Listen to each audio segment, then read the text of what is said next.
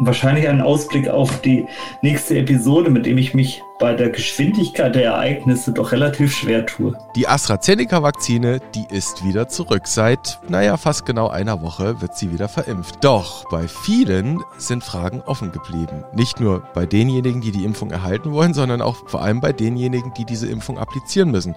Das ist für uns Grund genug, dass wir einen zweiten Teil über CSVT, DIC nach AZD 1222 machen.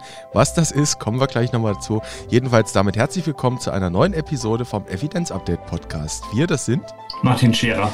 Präsident der Deutschen Gesellschaft für Allgemeinmedizin und Familienmedizin, der DGAM, und Direktor des Instituts und Poliklinik für Allgemeinmedizin am UKE in Hamburg. Ich grüße Sie, Herr Scherer. Hallo. Hallo, Herr Nüssler. Dennis Nüssler bin ich, stellvertretender Chefredakteur und Nachrichtenchef der Ärztezeitung aus dem Hause Springer Medizin. Herr Scherer, also Teil 2 zur AstraZeneca-Vakzine AZD122. Da lösen wir jetzt gleich mal ein Akronym auf. Das ist nämlich die Bezeichnung als Studiensubstanz dieser Vakzine. Gegebener Anlass ist eine Ratgeber-Episode, die wir heute mal uns überlegt haben. Quasi ein Ratgeber für Ihre Kolleginnen und für Ihre Kollegen, die ja nun wegen AstraZeneca mit diversen Fragen konfrontiert werden. Und was ja auch hinzukommt, diese Vakzine wird in gar nicht so langer Zeit in den Praxen zur Impfung verfügbar sein sollen. Was jetzt draußen so ein bisschen kursiert, wir werden es gleich nochmal ein bisschen einordnen nach den UAW-Meldungen, nach den Nebenwirkungsmeldungen, über die wir in der letzten Episode gesprochen haben, ist doch durchaus Verunsicherung. Also ich höre durchaus auch über den Kollegenkreis hier und da, dass der ein oder die andere gesagt habe, mit dieser Vakzine will ich mich nicht impfen lassen. Muss man jetzt vielleicht mal ganz salopp gefragt diese Vakzine als gefährlich betrachten?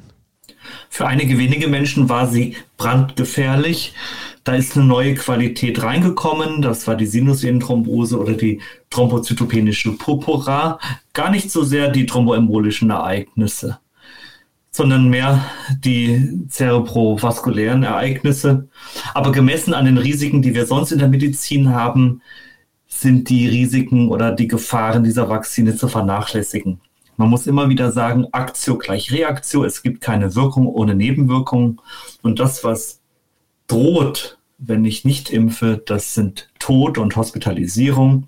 Deshalb kommt es auch nicht von ungefähr, dass aus Sicht der EMA dann die nachgewiesene Wirksamkeit des Impfstoffs überwiegt, weil sie die Komplikationen von Covid-19 verhindert. Mhm. Das war die Aussage, die Sie gerade zitiert haben, letzte Woche Donnerstag von der EMA am späten Nachmittag veröffentlicht, ein Tag nachdem wir unser Gespräch zu der Vakzine, zu den Risiken veröffentlicht hatten. Sie sprechen es an, es geht also tatsächlich um die Sinusthrombosen, es geht um die disseminierte intravasale Koagulopathie. Das waren die Fälle, die gemeldet wurden, immer mit einer Thrombopenie vergesellschaftet. Wir reden davon 13 Fällen in der Bundesrepublik bei 1,7 Millionen Impfungen bis dato. Jetzt könnte es natürlich sein, Sie haben es schon eingeordnet, naja, es ist ein Risiko, dass man mit einem anderen Risiko, wenn man sich nicht impfen, aufwiegen muss. Aber dieses Relativieren kann dadurch entstehen. Es ist in der Welt und die Frage ist, wie erreichen wir jetzt jeden Menschen damit, mit dieser Information, dass man bitte hier mit einer Waagschale arbeiten muss.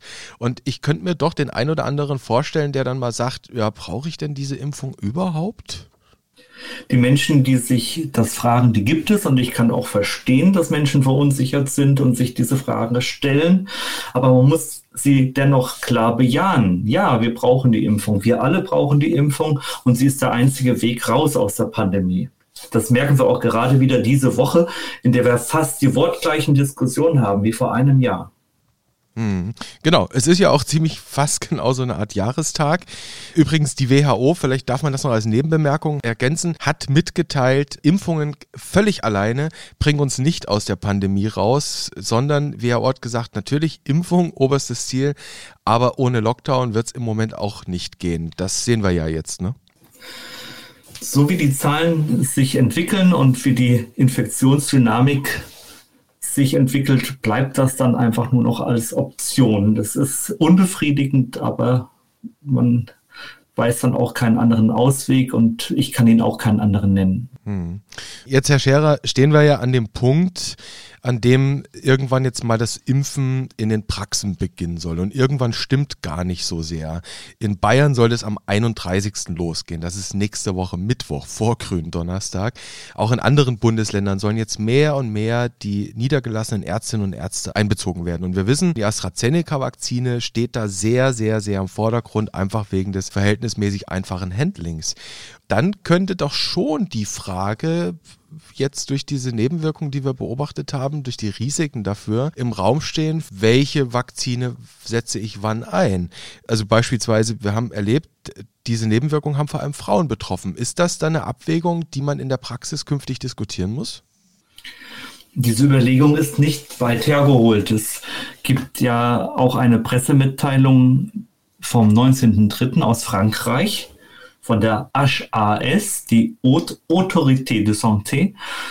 Die hat genau basierend aus, auf dieser Überlegung gesagt, lasst uns doch mal für die Frauen unter 55 Jahren eine andere Vakzine nehmen und lasst uns den AstraZeneca-Impfstoff lieber mal für Personen ab 55 Jahren verwenden. Das ist eine Überlegung, der ich durchaus etwas abgewinnen kann. Gar nicht so sehr, dass man das groß evidenzbasiert begründen kann oder muss, sondern dass man hier ein prophylaktisches, ein verbraucherschützendes Signal aussendet. Man muss aber auch seriöserweise sagen, dass für ein gezieltes Case-Finding, wer also jetzt besonders gefährdet ist, dass dafür die Daten nicht ausreichen. Also ja, man kann so ein Verbraucherschutzsignal senden, aber eine seriöse Datengrundlage, die haben wir nicht, weil die Fälle einfach zu gering sind. Hm, das zieht sich ja wie so ein roter Faden durch diesen Evidenz-Update-Podcast, die niedrigen Fallzahlen und die Probleme, die wir damit haben. Das kleine große N und das kleine kleine N, auch hier wieder, ne, wir hatten es 13 zu 1,7 Millionen. Herr Scherer, vielleicht ein Tipp ähm, am Rande dazu, was vielleicht zum Thema Case-Finding am Ende auch passt, nämlich das Thema Aufklärung. Ein Medizinrechtler, mit dem eine Kollegin am Wochenende gesprochen hat, die Geschichte ging online am Sonntag bei uns, ist in der Mittwochsausgabe drin, verlinke ich mal, der sagt klipp und klar, liebe Ärztinnen, liebe Ärzte, ihr müsst aufklären bei dieser Impfung und zwar ihr müsst auch über diese seltenen Risiken aufklären. Das heißt, wenn das Impfen in der Praxis dann ohnehin losgeht, Herr Scherer, und ich ähm, allein im Sinne der rechtlichen Haftbarkeitsfrage richtig aufklären muss und sagen muss, also bitte bedenke, lieber Impfling, bei der AstraZeneca-Vakzine gibt es dieses sehr seltene Risiko, dann sind wir ja schon eigentlich so auch im Bereich gemeinsamer Entscheidungsfindung, oder? Impfen muss eine gemeinsame Entscheidungsfindung sein. Jede therapeutische Entscheidung sollte das sein.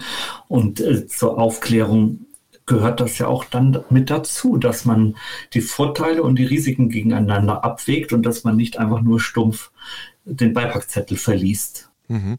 Bevor wir uns nochmal eine andere Kasuistik vielleicht anschauen, nochmal zu den Frauen, die Sie jetzt gerade angesprochen haben, wo es eben auch behördlicherseits aus Frankreich da diesen Hinweis gab. Also wir wissen, diejenigen, die es betroffen hat, waren überwiegend Frauen. Es waren fast ausschließlich Frauen und die waren alle zwischen 20 und 60 Pi mal Daumen, also doch relativ jung. Ähm, würden Sie, wenn jetzt eben eine, sagen wir mal, 40-jährige Frau vor Ihnen säße, das ganz gezielt ansprechen bei dieser Person mit den Risiken? Ich würde erstmal auf Ihre Fragen hören. Mhm. Würde äh, versuchen auszuloten, wie sie selber der Impfung gegenübersteht und den Beratungsbedarf explorieren. Und an den Beratungsbedarf würde ich mich dann entlanghangeln und eben nach Möglichkeit die Fragen beantworten, die sie auch wirklich hat. Also ich halte da keinen Standard-Kurzvortrag, sondern muss eben sehen, wo das Beratungsbedürfnis ist und muss versuchen, dann dem Genüge zu tun. Aber die AstraZeneca-Vakzine wäre für Sie nicht grundsätzlich bei so einer Person raus? Nein, nicht grundsätzlich. Nicht grundsätzlich. Äh, mhm. Dafür äh, sind einfach die Wahrscheinlichkeiten, Sie haben es eben auch gesagt, nicht rechtfertigend. Mhm. Dann drehen wir den Spieß mal um, vielleicht mit einer anderen, ja, hypothetischen Kasuistik. Jetzt haben wir gerade über eine weibliche Person gesprochen, bei der das Risiko mutmaßlich erhöht sein kann nach der Impfung für so eine Impfnebenwirkung. Jetzt schauen wir uns mal an, nehmen wir mal an für Spaß, Herr Scherer, ich bin jetzt ein 78 Jahre junger Mann, der hier mit Ihnen den Podcast macht. Ich habe dann natürlich vielleicht wir mal eine Herzinsuffizienzzustand nach Bypass und bin natürlich auch unter Antikoagulation. Und nach dem, was ich jetzt so alles gehört habe in der Berichterstattung da draußen, habe ich jetzt eigentlich so ein bisschen Sorge, was das Thema Impfung angeht. Eigentlich will ich mich gar nicht impfen lassen. Was machen Sie? Sie haben das richtige Wort genannt, die Berichterstattung. Die, diese Kasuistik steht stellvertretend für viele Menschen, die verunsichert sind. Und die Berichterstattung fokussiert eben auf viele potenzielle Nebenwirkungen. Und es wird auch viel über Nebenwirkungen gesprochen. Die Corona-Toten sieht man nicht und die sieht auch dieser fiktive Patient in der Kasuistik nicht. Was macht man da? Geduldig zuhören, die Sorgen verstehen, auf die Sorgen eingehen. Das braucht Zeit, das braucht Vertrauen. Aber das ist genau das Vertrauen, das den hausärztlichen Praxen entgegengebracht wird. Und unter anderem deshalb ist es auch längst überfällig, eben dort zu impfen, wo die Sorgen der Patienten ein Zuhause haben. Das sind die Praxen. Mhm. Gibt es übrigens auch eine ganz rezente Umfrage, gibt es einige mittlerweile. Gab es jetzt am Dienstag eine Umfrage vom Bundesverband der Arzneimittelhersteller, muss man dazu sagen. Und da sagen wirklich 87 Prozent, das ist die absolute Mehrheit der repräsentativ befragten Bundesbürger, sie möchten sich lieber von ihrem niedergelassenen Hausarzt oder ihrer niedergelassenen Fachärztin impfen lassen. Bei den Impfzentren waren 70. Also es ist ja auch eine klare Ansage. Das ist eine klare Ansage. Es ist auch gar nicht so, dass die Hausärztinnen und Hausärzte irgendwie quengeln oder Druck machen, sondern der Druck, und das ist auch richtig so, dass der kommt, der kommt von den Patientinnen und Patienten. Hm. Gut, also wir wissen, es, es wird ja eh losgehen, wahrscheinlich erstmal langsam mit nur ein paar Impfdosen, mit nur ein paar Praxen, aber es soll ja dann irgendwann mal hoffentlich im April richtig Fahrt aufnehmen. Bleiben wir mal so ein bisschen im Kasuistischen. Nehmen wir mal an, ich wäre jetzt nach wie vor ein Impfling von Ihnen und sag, sagen wir mal, ich bin jetzt nicht 78, sagen wir mal, ich bin eine Frau, vielleicht jünger. Kommen wir mal wieder auf dieses Nebenwirkungsproblem zurück, auf das Risiko. Und nehmen wir mal an, ich hätte mich jetzt bei Ihnen impfen lassen und einen Tag später kriege ich Kopfweh. Dann rufe ich direkt den Scherer an, oder? Oh, können Sie den Scherer anrufen, klar. Der wird Ihnen dann sagen, don't worry, das ist ein Tag später. Kopfschmerzen, die so nah an der Impfung liegen, sind weitestgehend unbedenklich. Er würde Sie dann noch fragen nach anderen neurologischen Symptomen, würde Sie vermutlich auch einmal untersuchen. Aber Kopfschmerzen so unmittelbar nach der Impfung sind unbedenklich. Was wir schon ein bisschen genauer anschauen müssen, sind Kopfschmerzen oder Symptome, die mit einer gewissen zeitlichen Verzögerung auftreten, so nach drei bis vier Tagen. Hm, nach drei bis vier Tagen, dann spinnen wir die, diese Kasuistik mal genauso weiter. Also nehmen wir an, der Impftermin ist jetzt, sagen wir mal, vier Tage her, vielleicht auch fünf, irgend sowas. Und ich habe dann vielleicht sogar jetzt schon länger anhalten Kopfweh, vielleicht so für zwei Tage schon. Und äh, Ibuprofen oder Paracetamol machen die jetzt auch nicht wirklich weg. Was dann? Na gut, da muss man eben genau gucken. Andere Symptome zusätzlich zu den Kopfschmerzen, Schwindel, Sehstörungen, Übelkeit, Erbrechen Luftnot oder Beklemmungen im Thorax oder die berühmten Petechien. Also da muss man dann eben sehr sorgfältig anamnestisch vorgehen, eine körperliche Untersuchung machen, eventuell ein Blutbild machen. Wenn die neurologischen Symptome sich erhärten, dann geht es eben weiter mit einer bildgebenden Diagnostik, einer, ich hätte fast gesagt, einem neurologischen Konsil, das heißt also eine Überweisung. Mhm.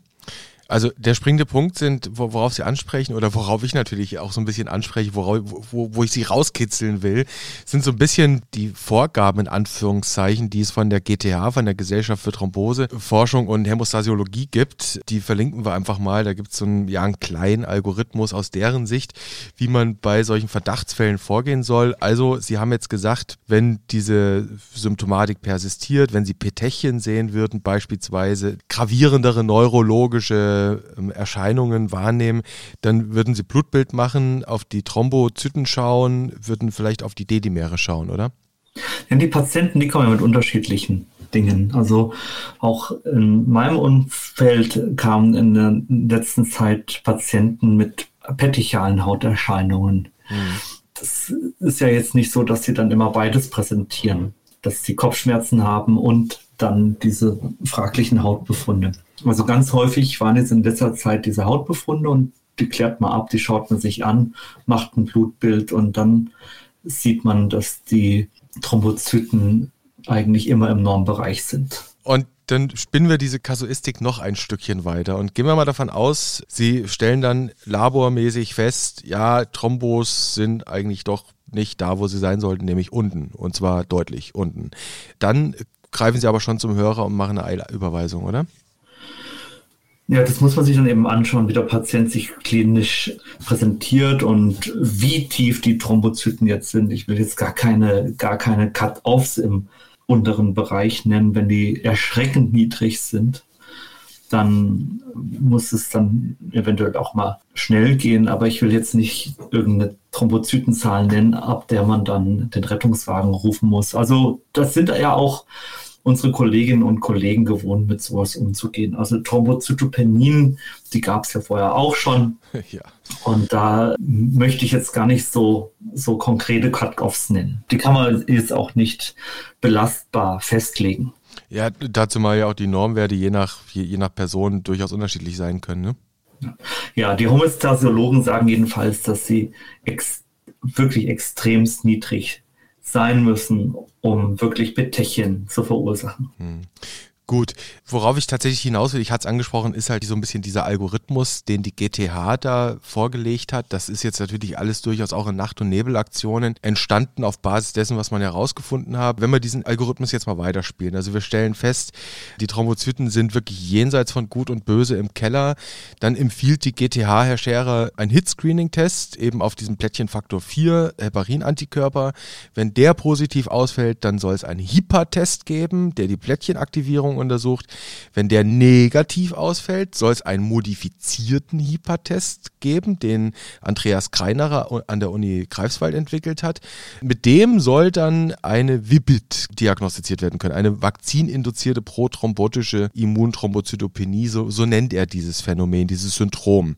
Und wenn ich das jetzt mal einfach so mal runterrattere, dann wird da ja eine richtige, im Zweifel eine richtige Diagnostikkette äh, angeworfen. Und ist das nicht tatsächlich auch so ein bisschen bisschen die Gefahr, die jetzt durch diese Berichte entsteht, dass Patientinnen oder Patienten verunsichert sind, dass dann aber vielleicht auch tatsächlich ihre Ärztinnen und Ärzte verunsichert sind und künftig sofort bei jedem erstmal diese gesamte Diagnostik bekommt? Also zunächst mal beeindruckt es mich, dass es diesen Schnelltest gibt. Es handelt sich ja auch um kein Screening, sondern ich habe dann eine Thrombopenie und kann diesen Test machen. Das ist mhm. erstmal eine gute Sache muss jetzt mal abwarten, welche Schritte erforderlich sind, bis der dann auch mal in der Praxis landet. Also grundsätzlich ist es ein guter Gedanke, eine gestufte Diagnostik zu machen und dann nicht gleich in den Blaulichtmodus zu geraten. Aber Sie sagen ganz richtig, ähm, man muss es immer im Häufigkeitsverhältnis sehen und die Wahrscheinlichkeit ist einfach verschwindend gering. Ich möchte auch in diesem Zusammenhang daran erinnern, dass auch bei der Zulassungsstudie von Johnson Johnson, die sehr gut gemacht ist, dass da auch bei einer Endzahl von 30.000 schon ein Fall aufgetreten ist. Hier ist es natürlich jetzt noch sehr früh, da muss man jetzt mal abwarten, bis wir noch viel mehr Johnson Johnson Fälle haben. Aber es ist auch nie ausgeschlossen, dass hier noch weitere Fälle dazukommen. Man braucht dann einfach auch mehr Fallzahl, um zu sehen, war das jetzt ein Zufallsereignis, was impfungsassoziiert und ist da der Kausalbezug auch wasserdicht herzustellen. Das haben Sie angesprochen in der in der Zulassungsstudie von Johnson Johnson hat es so einen Fall gegeben. Das könnte ja, ich mache jetzt mal, ich weiß gar nicht, ob man den konjunktivischen Konjunktiv mal erfinden könnte, dass man noch, noch weiter relativiert, Herr Scherer. Aber das könnte ja dann fast schon so ein Hinweis sein, dass man mal untersuchen sollte, ob es vielleicht am Adenovirus-Vektor liegt. Weil die J&J-Vakzine ist auch ein Adenovirus-Vektor-Impfstoff. Das Team um Andreas Kreinerer hat mitgeteilt, dass sie einen sogenannten Kofaktor gefunden haben wollen, der für die Aktivierung wohl auch mit maßgeblich tut. Sie wollen aber nicht sagen, wie dieser Kofaktor heißt. Vielleicht ist es ja das Adenovirus. Sie sagen es einfach noch nicht. Vielleicht können wir das irgendwann mal nachreichen an der Stelle. Ähm, also auch so, da, Herr Scherer, können wir nur spekulieren im Moment. Ne? Ja, da bin ich gespannt, was da noch kommt. Da verlasse ich mich dann auch auf die Experten. Das sind wir dann irgendwann im Bereich außerhalb meiner Expertise. Hm. Was ich ganz interessant fand, ähm, auch so im Vorfeld unserer Recherchen, so dieser jetzigen Episode hat ein Kollege von Ihnen gesagt, mit Blick auf eben das Suchen von solchen Nebenwirkungen, würden wir jetzt quasi dann alle beginnen, Flöhehusten hören zu wollen. Ist das so jetzt ein Grenzgang, der da vor uns liegt? Gehört es nicht auf der einen Seite dazu, Ängste der Betroffenen, wie Sie ja eh schon gesagt haben, ernst zu nehmen, äh, egal wie berechtigt sie sind oder nicht? Oder müssen wir auch ein bisschen aufpassen, dass wir nicht zu sehr auf die Flöhe hören? Ja, zumindest habe ich selten so viel über Einzelfälle gesprochen wie in den letzten Tagen. Und man muss ganz klar unterscheiden. Also hinsichtlich thromboembolischer Ereignisse haben wir kein Signal. Hm. Da gibt es ein gewisses Grundrauschen in der Bevölkerung und die AstraZeneca-Vakzine sortiert sich in dieses Grundrauschen ein. Aber hinsichtlich der Sinusvenenthrombose gibt es ein klares Signal inwiefern sie wirklich dem Impfstoff systematisch zuzuordnen ist, inwiefern sie produktspezifisch ist, inwiefern das ein Vektorvakzin-Thema ist, das wissen wir alles noch nicht. Dafür sind die Zahlen einfach zu klein. Also in Ruhe abwarten, schauen, dass aus dieser Flohpopulation eben ein großer Flohzirkus wird oder ich weiß jetzt auch nicht, wie weit die Metapher trägt, aber Sie wissen, was ich meine. Ich weiß, was Sie meinen. Ich versuche es so zu übersetzen. Man sollte auf die Flöhe hören, wenn sie sich bemerkbar machen. Man sollte jetzt nicht aber unbedingt so tief auskultieren, nur dass man sie hört. Ja, vor allem muss die Perspektive weit bleiben. Also wenn ich jetzt äh, nur noch nach seltene Nebenwirkungen suche, laufe ich einfach auch Gefahr, dass ich äh, wichtige andere Dinge, die auch noch da sein können, übersehe. Mhm. Also das ähm, sind klassische Fehler in der Medizin. Ja. Wenn ich so mit, mit einem engen Fokus vorgehe, ähm, dann übersehe ich andere Sachen.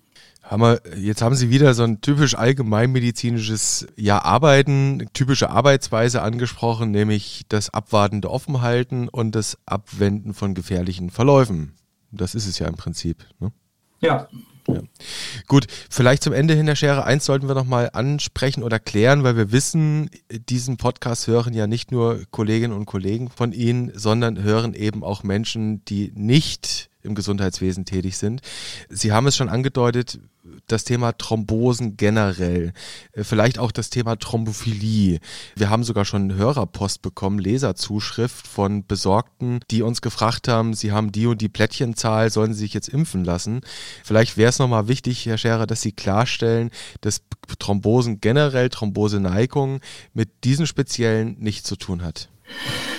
Das stelle ich gerne klar. Die Thrombogenität ist nicht größer als bei anderen Impfstoffen und man darf auch nicht vergessen, Thrombogenität würde ja auch bei Covid Probleme machen. Hm. Also sich jetzt äh, wegen des Thromboserisikos nicht impfen zu lassen, verursacht ein höheres Covid-assoziiertes Thromboserisiko. Hm. Das muss man dabei bedenken. Die anderen Dinge, disseminierte intravasale Gerinnung oder Sinusvenenthrombose sind nochmal was völlig anderes und das darf man nicht miteinander vermengen wichtig, dass das nochmal klargestellt wird, Herr Scherer. Das war jetzt mal wieder eine vielleicht etwas kürzere Episode, als wir das zuletzt immer hingelegt haben. Die ging dann ja auch schon mal Richtung eine Stunde. Jedenfalls war es der Versuch, hier nochmal so ein bisschen Update zu machen. Was wissen wir einstweilen dazu? Es ist nicht viel, was wir wissen. Es ist nicht viel hinzugekommen. Alles, was aktuell rezent dazu verfügbar ist, verlinken wir natürlich in den Shownotes, Herr Scherer. Ähm, und wir werden das Thema, meine ich, sicherlich weiter im Blick behalten und beobachten, was passiert und dann an gegebener Stelle wieder berichten darüber. Vielleicht kriegen wir noch, Herr Scherer, so eine kleine Take-Home-Message zusammen. Was meinen Sie? Eine Key-Message, Herr Nössler. Ich finde, Sie haben die Fragen eigentlich instruktiv gestellt. abwendbar gefährliche Verläufe ausschließen, sich die Patienten anschauen, klinisch einschätzen, auf die Sorgen eingehen, auf die Fragen eingehen und immer wieder verdeutlichen, dass die Risiken durch die Covid-Erkrankung, die Risiken durch eine Impfung bei weitem überwiegen, um ein Vielfaches überwiegen und dass die Impfung sicher ist und vor allem hochwirksam. Und dass viele, viele andere Impfungen, die wir haben, nehmen Sie die Grippeimpfung oder auch andere Impfungen, bei weitem nicht so wirksam sind wie die, wie die äh, Covid-Vakzinen, die wir haben. Das ist ein sehr guter Umstand. Hm, und auch diese und Impfungen haben. Herbei, ja? Und jetzt herbei mit dem Impfstoff, wollte ich noch sagen. Herbei mit dem Impfstoff, sagt er. Okay, darauf warten wir alle, äh, auf dass der April der Impfmonat werde. Das ist so ein bisschen auch die Aussicht, der Ausblick aus dieser Episode vielleicht heraus. Herr Scherer, aber eine Podcast-Episode am Gründonnerstag können wir ja trotzdem veröffentlichen, oder? Das kriegen wir sicher hin. Ohne Fußwaschung. Ohne Fußwaschung. Jetzt sagen Sie uns aber noch, welches Thema das sein sollte. Ein österliches? Ich bin gerade am Überlegen, worüber wir letztes Jahr vor Ostern gesprochen haben. Ich glaube, es war der Corona-Tunnel. Über den haben wir schon lange nicht mehr gesprochen. Ich weiß aber auch nicht, ob darüber irgendjemand was hören möchte. Ich glaube, wir müssen abwarten, was die Woche bringt. Ich kann mir auch vorstellen, dass wir mal wieder eine Studie besprechen. Eine Studie besprechen. Dann wollen wir mal schauen, dass wir was Hübsches finden idealerweise klinisch und praktisch auch relevant, dass wir es auseinandernehmen können. Und wer weiß, vielleicht gibt es ja in einer der nächsten Episoden mal wieder einen Gast. Äh, Herr Scherer, in diesem Sinne war mir eine Freude, auch dieses Update zu machen, was, glaube ich, thematisch auch wirklich notwendig war, auch mal so ein bisschen knackig. Äh, in diesem Sinne, tausend Dank für heute und ich freue mich natürlich darauf, wenn wir uns wiederhören an gleicher Stelle und auf gleicher Welle. Bis dann, eine gute Woche für Sie. Ihnen auch. Tschüss. Tschüss.